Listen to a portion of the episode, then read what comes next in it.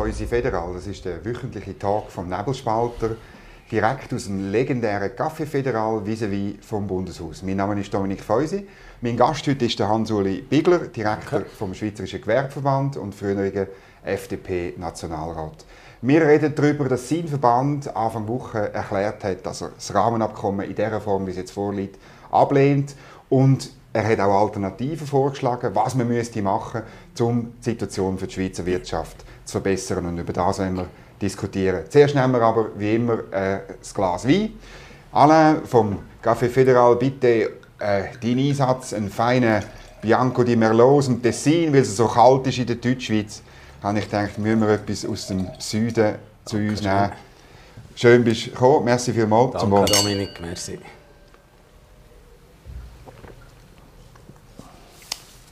Ja, jetzt, man hat schon länger gewusst, oder, dass ihr das Rahmenabkommen, so wie es jetzt ist, kritisiert. Und zwar nicht nur die drei Punkte, wo man immer davon redet, Unionsbürgerrichtlinie, Lohnschutz und staatliche Beihilfe, die ganz stark, aber auch, ihr habt immer ein kritisiert die Souveränitätsfragen, der EuGH, die Streitbeilegung des Schiedsgerichts und so. Aber könntest du noch mal zusammenfassen, was ist der Ausschlag, die wichtigsten, die wichtigsten Punkte, die für das Schweizer Gewerbe deiner Meinung nach ein Problem darstellen, wenn man das unterzeichnen ja, du hast es mehr oder weniger eigentlich schon genannt. Das sind fünf Punkte. Das ist die äh, Positionierung vom Europäischen Gerichtshof im Streitschlichtungsmechanismus. Das ist absolut nicht auf Augenhöhe, sondern einseitig auf der äh, EUGH-Ebene anzusiedeln. Dann haben wir die flankierenden Massnahmen, wo wir der Meinung sind, die europapolitischen Abstimmungen sind darum erfolgreich gewesen, weil sie die von der Sozialpartnerschaft. Mhm. Wenn man den Flammenschutz, also die flankierenden Massnahmen, würde angreifen, würde man die Sozialpartnerschaft äh, in Frage stellen. Dann die Unionsbürgerrichtlinie heisst einfach eine Zuwanderung in die Sozialversicherung. Da haben wir von Anfang an gesagt, das ist nicht mehrheitsfähig im Volk. Äh, auch wenn man das jetzt äh, mittlerweile schönreden Dann haben wir die staatlichen Beihilfen. Da hat man offenbar eine Lösung äh, gefunden, jetzt in den Nachverhandlungen mit der äh, Botschafterin Leu. Äh, und dann vor allem, das ist auch noch umdiskutiert worden, die absolute Guillotine-Klausel. Ja. Also äh, der Streitschlichtungsmechanismus ist ja so, äh, man kann sich äh, dem nicht unterwerfen, dann zahlt man, hat man sogenannte Ausgleichszahlungen und im schlimmsten Fall könnte man künden. Und wer ein bisschen politisch versiert ist, weiss, der Mechanismus kommt gar nie zum äh, Spielen, weil die absolute Guillotine-Klausel, also sämtliche Verträge zwischen der Schweiz und der mhm. EU, würden gekündigt die äh, will niemand äh, riskieren und darum ist das an und für sich eigentlich ein Sicherheitsmechanismus einseitig zugunsten der EU. Mhm.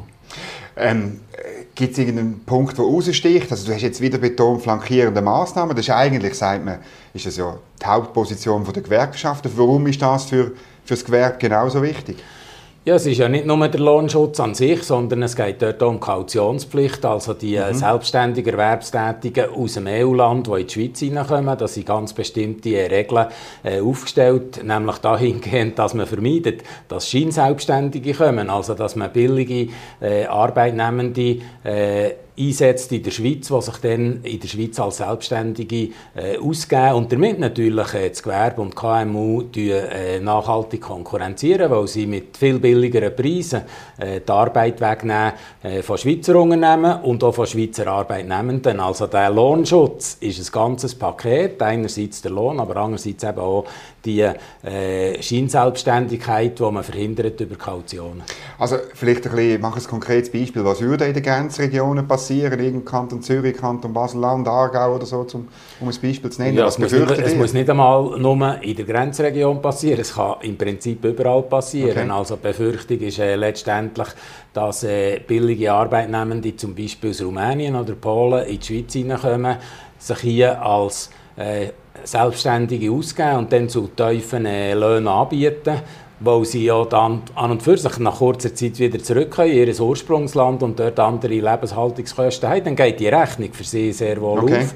Äh, hingegen haben wir hier im Hochlohnland äh, Schweiz, in der Hochpreisinsel Schweiz, haben wir halt andere äh, Umstände, äh, müssen anders anbieten und die Schweizer Unternehmungen kommen dann so nicht mehr zum Tragen. Die Gefahr hat man äh, gesehen, äh, schon als man die bilaterale Eis installiert hat und hat dann sozialpartnerschaftlich ausgehandelt, dass einerseits die Löhne geschützt werden andererseits aber eben auch äh, das, das, das, Angebotsniveau äh, von der, von der Unternehmungen, so dass ausländische Unternehmungen Kautionen müssen hinterlegen und müssen garantieren, dass sie äh, die Wettbewerbsbedingungen von der Schweiz einhalten und, und dass sie eben echte Selbstständige sind mhm. und nicht die Scheinselbstständigen. Und wenn das nicht der Fall ist, dann hat man Kaution, die man entsprechend kann, kann einziehen kann. Das war ja einer der Streitpunkte mit der EU zusammen. Genau, also die wird man ja nach dem vorliegenden äh, Vertragstext die Kautionspflicht nur noch für Firmen, die schon mal irgendeinen Verstoß gemacht haben, wenn ich es richtig im Kopf habe. Warum ist das, längert das nicht? Ja, das ist einfach eine Abschwächung äh, von der Regelung, die einseitig mhm. zugunsten äh, tatsächlich in diesem Fall äh, in erster Linie auch von den äh, Grenzregionen ist. Äh, und das ist so nicht akzeptabel. Also es braucht ein gleichgewichtete ein gleichgewichtetes Verhandlungsresultat. Im Moment ist die ganze Sache sehr einseitig zugunsten von der EU. Mhm. Ihr seid ja auch bei diesen Konsultationen dabei gewesen, bis im Sommer 19, wenn Herbst. Herbst 19, ja. genau. Und dann haben, haben die zusammen einen Brief geschrieben und dort ist noch lustig, weil der Arbeitgeberverband und Economy Suisse haben diese Punkte zum Beispiel nicht unterzeichnet. Was ist denn, ist die Wirtschaft gespalten in dieser Frage?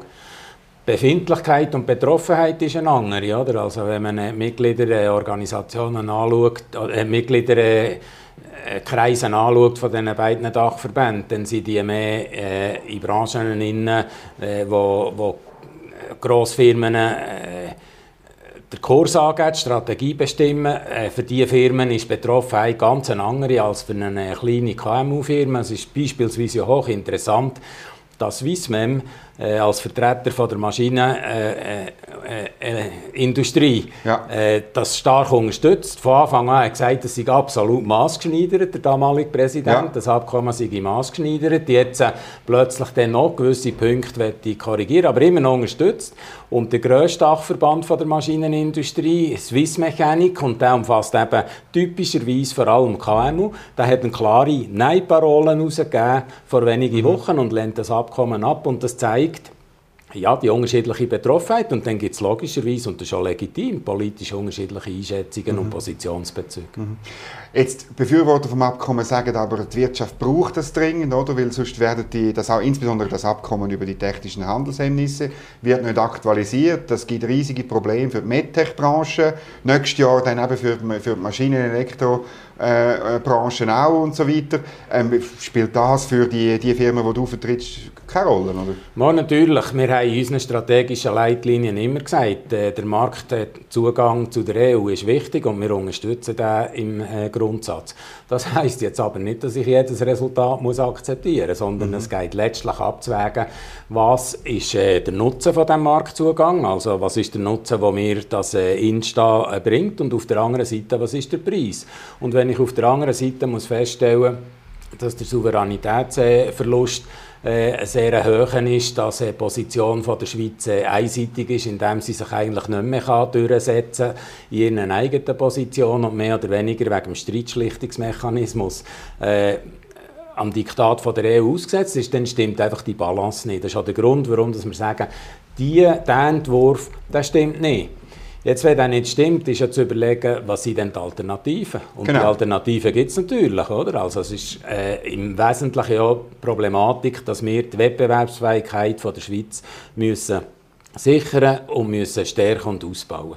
Und da ist äh, das ist dann nicht der einzige Weg. Also da gibt es äh, sehr viel mehr Bereiche, wo man muss äh, diskutieren, wo man muss anschauen.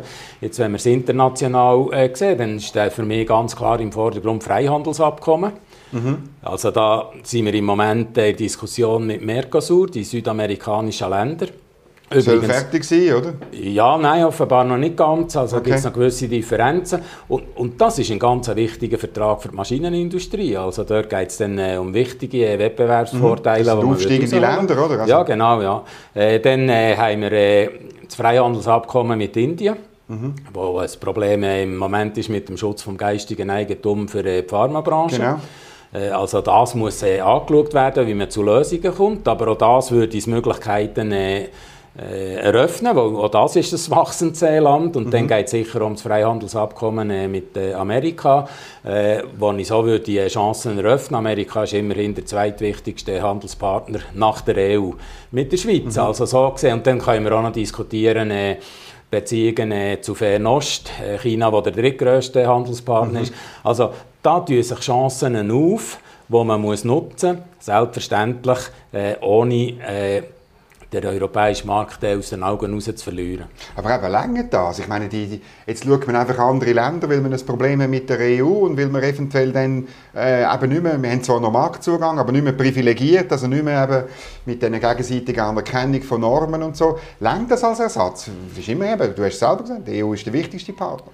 Also die Schweiz war immer eine offene Volkswirtschaft gewesen. und der Wohlstand, den wir haben, haben wir, weil wir eine offene Volkswirtschaft sind. Jetzt äh, wird das fälschlicherweise immer äh, diskutiert unter dem Aspekt, die Schweiz ist eine Exportnation. Das ist richtig, aber die Schweiz ist auch eine Importnation. Also wenn man äh, mhm. Zahlen anschaut äh, für KMU, dann stellt man fest, äh, dass 60 Prozent äh, vom Export äh, von KMU gemacht werden und 40 Prozent vom Import auch von KMU. Also da gibt es gegenseitige Geschäftsbeziehungen. Mhm. Mit Blick auf die EU heisst das so, dass man darüber nachdenken muss, äh, das Freihandelsabkommen äh, von 72 modernisieren. Das würde dann eben die Handelsbeziehungen auch im Wettbewerb innen äh, stärken. Das ist eine Seite. Und dann gibt es natürlich die innenpolitische Seite, die ebenso wichtig ist. Also, wenn ich denke, wie stark dass, äh, vor allem die kleinen und mittleren Betriebe mit äh, Regulierungsaufwand belastet sind. Wir haben Studien erstellen von der Uni St. Gallen, die äh, zeigen, dass äh, rund 10% vom Bruttoinlandprodukt äh, Regulierungskosten sind. Mhm. Das heisst, es sind rund 70 Milliarden Franken. Mhm. Jetzt gibt es natürlich Regulierungen, die wichtig sind. Also ich denke beispielsweise an die Arbeitssicherheit, um ein Beispiel zu nennen. Ja. Äh, ja, man kann das, das nicht einfach steuern. Man kann nicht einfach, äh, also es wird dann äh, immer wieder unterstellt, äh, wir wollen jetzt da äh, ne Neoliberalismus, was eigentlich Blödsinn ist. Es geht darum zu überlegen, was sind unnötige Regulierungen. Wir haben das vor wenigen Jahren durchexerziert mit der Revision der Lebensmittelverordnung. Da hat man richtigerweise gesagt, man muss die Lebensmittelverordnung den Rahmenbedingungen von der EU anpassen.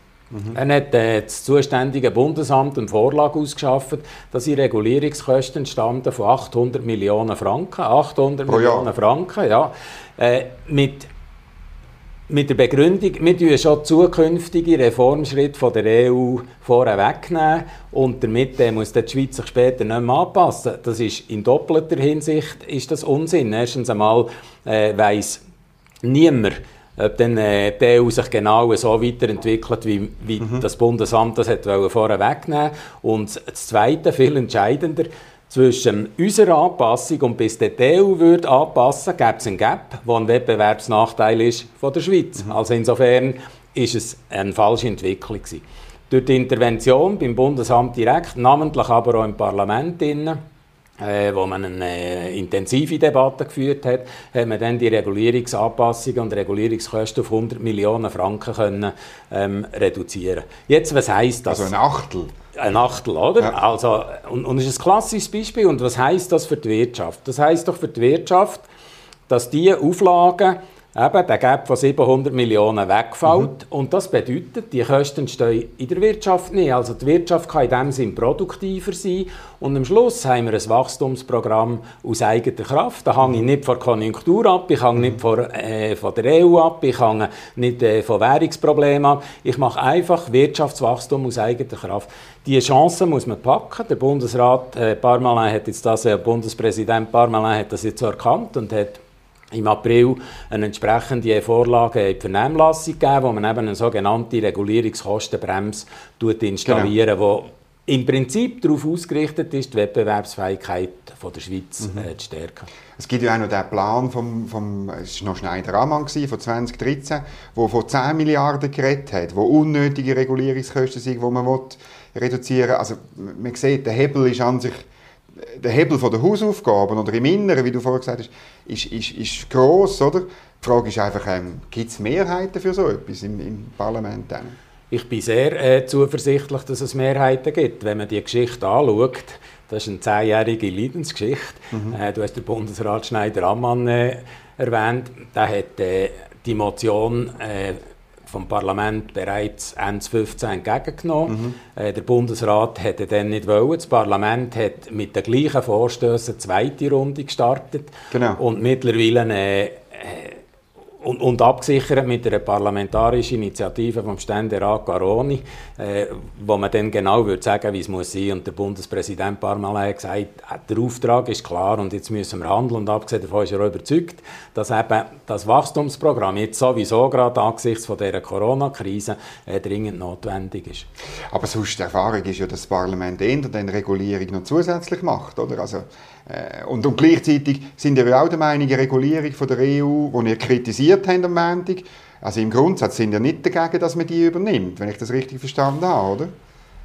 Ja, das ist wieder die Diskussion, was ist eine notwendige äh, Regulierung ja. und was ist unnötige. Und, und, notwendig ist halt zum Teil auch, dass man sich muss anpassen muss, damit man äh, unter einem Aspekt von gleichen Marktbedingungen Anerkennung hat. Das ist das, ist das eine Problem. Das andere, was du ansprichst, ähm, das Parlament von Regulierungsbehörden ist, das ist tatsächlich ein Problem. Und darum sieht die Vorlage vom Bundespräsidenten vor, dass man sogenannte Regulierungsbremse einführt. Das heißt, wenn äh, aber eine bestimmte Höhe, der Bundespräsident schlägt 100 Millionen vor, äh, mehr als 10.000 Betriebe äh, betroffen sind von dieser Regulierung, dann gibt es eine automatische äh, Regulierungskostenbremse im Parlament. Das heißt, es gibt ein Analog zur Schuldenbremse, eine qualifizierte äh, Abstimmung, es braucht ein qualifiziertes äh, Mehr im mhm. Parlament. Mhm. Und das ist äh, der Ansatz, um die Regulierung eben mhm. entsprechend wirkungsvoll können zu bremsen. Ihr habt ja unbedingt noch wollen, dass die Berechnung von den Regulierungskosten außerhalb der Bundesverwaltung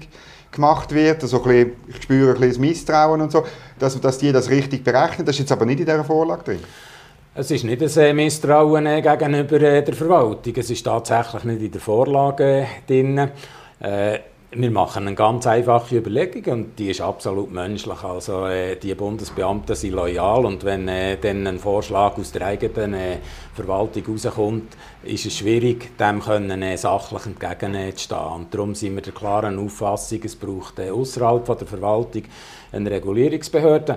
Mir wirft es dann immer vor, dass sich Bürokratie mit Bürokratie bekämpft. Genau.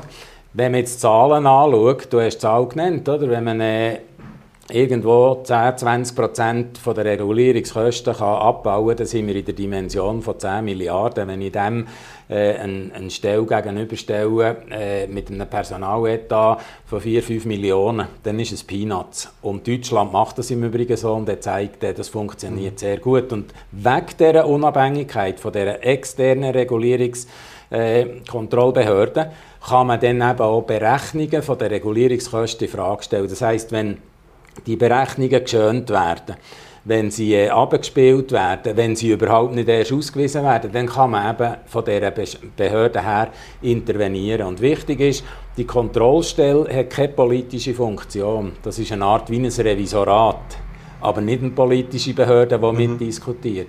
Äh, sie liefern nachher die Entscheidungsgrundlagen, damit man im Parlament genau die Diskussion, sind die Regulierungskostenschätzungen korrekt, sie sind angemessen, sind sie verhältnismäßig oder muss man korrigieren? Genau diese Diskussion muss man im Parlament führen und da muss jemand neutral und unabhängig mhm. das Grundlagenmaterial aufschaffen. Aber ich muss nochmal zurück aufs Rahmenabkommen. Länger das, wenn jetzt am nächsten Mittwoch der Bundesrat will sagen, der EU mitteilen, mit schönen Worten natürlich, man könnte das nicht unterzeichnen, und, und, äh, ja, und dafür machen wir jetzt eben äh, Hausaufgaben im Inneren. Also wie, wie sieht denn die Beziehung zur EU aus? Längt das, mit unserem, so umzugehen mit unserem wichtigsten Handelspartner?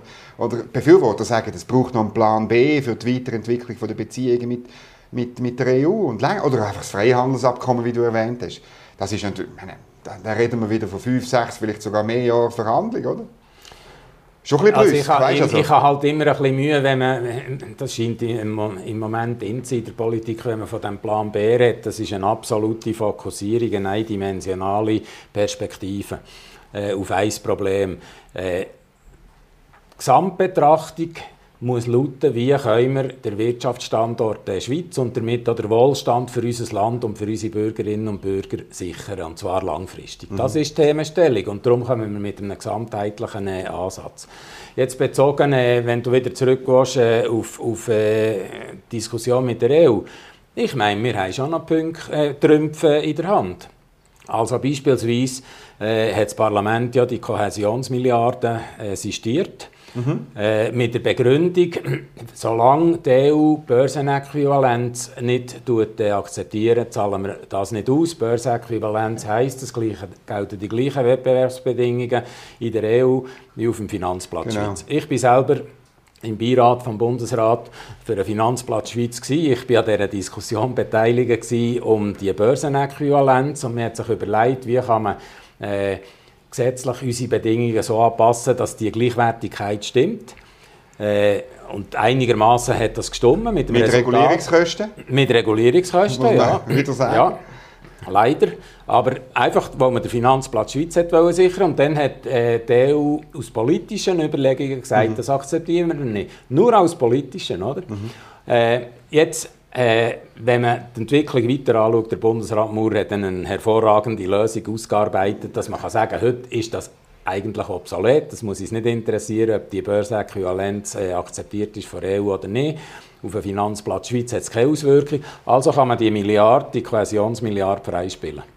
Mhm. Und die kann ich beispielsweise einsetzen, wenn es um die Frage geht, wie können wir den äh, Forschungszugang von unseren äh, Hochschulen mit den Studenten, wie können wir den sicherstellen? Also da habe ich einen mhm. Diskussionspunkt, äh, wo ich glaube, diese Diskussion äh, müssen wir führen. Das ist jetzt einfach ein Beispiel an, an mhm. Möglichkeiten, die wir haben. Mhm. Also eben, du sagst, ein, ein Plan B, der irgendwie detailliert ist und insbesondere eine institutionelle Anbindung würde wieder beinhalten. Das ist ja das, was Befürworter wollen. Oder? Also ich habe jetzt die Papiere von der Außenpolitischen Kommission gelesen. Das heißt, es braucht einen Plan B für eine institutionelle Anbindung. Das siehst du nicht so. Also man kann sicher wieder über eine institutionelle Anbindung äh, diskutieren. Ich glaube, das ist aber eine langfristige Sache. Also wenn der Bundesrat mhm. zum Schluss kommt, dass er äh, die jetzige Übung abbricht, dann äh, glaube ich, muss man die Diskussion auf eine andere Ebene verlagern. Ich habe Kohäsionsmilliarden erwähnt. Und mit der Zeit, wir wollen ja eine, eine, eine, gute Beziehung zu diesem wichtigen Nachbarn. Mit der Zeit werden sich auch wieder neue Chancen entwickeln. Die, die Wirtschaften äh, werden sich weiterentwickeln, kommen neue Gesprächsdiskussionen. Mhm. Und dann kann man wieder äh, diskutieren, was man, was man äh, äh will oder wie man das Verhältnis regeln will. Ob das ein Insta muss sein kann sein, muss aber nicht. Vielleicht kommen wir zu einem anderen äh, Lösungsansatz. Da ist ein Stück mhm. weit ja Kreativität gefragt. Und bist du der Meinung, man muss jetzt relativ deutlich die Verhandlungen abbrechen und das bisherige Verhandlungsergebnis ein bisschen, äh, ja, vielleicht auch sagen, das, ist, das geht nicht? Oder soll man irgendwie weiter verhandeln? Es gibt ja auch Vorstöße, die sagen, ja, auf jeden Fall einfach weiter verhandeln. Was ist gescheiter? Also ich meine, wir haben jetzt in sieben Jahren äh, verhandelt. Das mhm. Resultat ist jetzt bekannt. Die EU sagt, das ist definitiv. Äh, also insofern, und, und wir sagen, äh, der Entwurf genügt äh, nicht und ist nicht mehrheitsfähig. Also äh, muss man sich schon überlegen, wie, wie man das machen und ob es das gescheit ist, dass man einfach äh, weiter diskutiert. Äh, und ich glaube, es ist kreativer, wenn man nach neuen Lösungsansätzen sucht. Mhm. Wie ist das eben? Du hast angetönt, ihr, wollt, ihr fordert unbedingt, dass man die Regulierung im Inland überprüft, die Regulierungskosten im Inland überprüft. Ich muss es dich schon noch darauf ansprechen, auf das CO2-Gesetz, wo ja mehr Regulierung, mehr Umverteilung und mehr Kosten für die Wirtschaft bringt. Warum ist der Gewerbeverband nicht dezidiert dagegen? Äh, wir haben, äh, zuständig ist ja die Gewerbekammer für äh, die Abstimmung, äh, für die Fassung von der ja, Abstimmung. Also das Parlament vom Parlament, ja. Gewerbeverband. Äh, Pro und Contra haben sich ziemlich genau ähm, die Waage gehalten. Also es war praktisch 50-50, so dass man beschlossen hat in der Folge, dass man ähm, Stimmfreigabe äh, beschließt und, und äh, rausgibt. Und jetzt, wenn man äh, die A-Seite anschaut, dann ist die natürlich prägt gewesen, vor allem auch äh, von der Optik, äh, wie kann ich neue Technologien äh, einsetzen und wie kann ich äh, die, die Fördertechnologien in den Markt äh, hineinbringen und, und äh, setze dort auf die verschiedensten Fonds, die da etabliert sind. Und dem steht Nein-Seite gegenüber, die ganz klar sagt, all diese Fonds und die sogenannten Lenkungsabgaben sind eben nicht Lenkungsabgaben, sondern es ist eigentlich eine Fiskalisierung, das heisst die Steuerbelastung mhm. von der privaten Haushalt und von den Unternehmungen wird äh, erhöht und äh, dementsprechend ähm, haben wir eigentlich äh, volkswirtschaftlich eine Verschlechterung von der Wettbewerbsposition und darum äh, haben die dann äh, Nein-Seiten befürwortet. Und das, wie gesagt, hat sich die Waage gehalten und darum mhm. Stimmfreigabe. Aber es gibt ja schon eine Tendenz, dass man politische Projekte im, im Bundeshaus durchführt, indem man gewissen Kreisen, wo man weiß, sie sind referendumsfähig oder sie gehen im Fall von einem Abstimmungskampf ganz in den Ausschlag, gibt man irgendwelche Zückerchen. Wir haben es bei der Energiestrategie erlebt, bei der Staff-Vorlage haben wir es erlebt, oder? Wo ihr ja auch bei der Sozialversicherung, haben wir jetzt gar nicht darüber geredet, wo ihr fest dafür kämpft, dass die Reform von der Sozialversicherungen eben nicht nur eine Einnahmenseite gemacht wird mit 3, 4, 5 Mehrwertsteuerprozent, weil das am Schluss auch von der Wirtschaft zahlt wird. Also am, am, Schluss habe ich das Gefühl, in den letzten zehn Jahren machen wir oft Politik mit Zuckerbrot und Peitsche und zahlen dort eine nicht gut organisierte Allgemeinheit. Ja, das würde ich äh, nicht von der Hand weisen. Es ist tatsächlich so, oder? Ein bisschen schöner äh, formuliert heisst dann auch, man muss eine Vorlage mehrheitsfähig machen. Und das ist das, was du sagst. Man gibt einfach jedem ein bisschen etwas. Äh, wenn alle ein bisschen unzufrieden sind, äh, dann ist äh, der Gegenwind nicht mehr so stark. Das ist tatsächlich ein gewisser Trend, den man feststellt. Aber wer, wer tut dieser Tendenz bremsen rein? Wenn nicht ihr oder, oder auch, auch andere Wirtschaftsverbände oder, oder Parteien, die liberal sind? Also so ein bisschen das ist eine Grundsatzfrage, aber die, ja, du gut, bist so lange im Geschäft, ja, was sagst du? Also zum einen, zum einen äh, ist die Rolle des äh, Parlaments äh, diesbezüglich zu würdigen. Ja. Und dort wird halt äh, nicht nur entschieden mit Blick auf Sachfragen, sondern da spielt immer das Wählerkalkül eine ganz eine grosse Rolle. Jüngst geht es jetzt noch einen Schritt weiter, nicht nur der Wähleranteil bei den eidgenössischen Wahlen, sondern damit anknüpft auch schon die Frage von der Bundesratssitzen. Das ja, macht natürlich... Zeit das macht natürlich die Ausgangslage viel komplizierter, respektive Bereitschaft, Kompromisse zu machen, wegen der Wähleranteil und, und der Anzahl Sitze ist möglicherweise höher, als wenn das nicht zum Vordergrund würde stehen. Das ist eine Seite. Äh, die andere Seite ist dann tatsächlich auch so, ähm, dass äh, man von der Wirtschaftsdachverband her äh, ein ordnungspolitisches äh, Konzept äh, muss verfolgen und das ist dann halt auch innenpolitisch nicht immer mehrheitsfähig, mhm. namentlich dann, wenn halt gewisse Branchen für sich Vorteile ausmachen und dann legitimerweise auch die Interessen einbringen zugunsten von, von ihren Mitgliedern. Insofern sind wir in einem Spannungsfeld, wo ich der Auffassung bin, das haben wir eigentlich immer gehabt, aber es hat sich tatsächlich in der letzten Ende wieder akzentuiert. Mhm. Gut, dann hoffen wir, dass wir in diesem Spannungsfeld ein, bisschen, ein, bisschen ein paar Sachen justieren und äh, spätestens auf die nächsten Wahlen etwas bewirken. Merci vielmals für den Besuch. Danke vielmals, alles Gute, Dominik. Merci.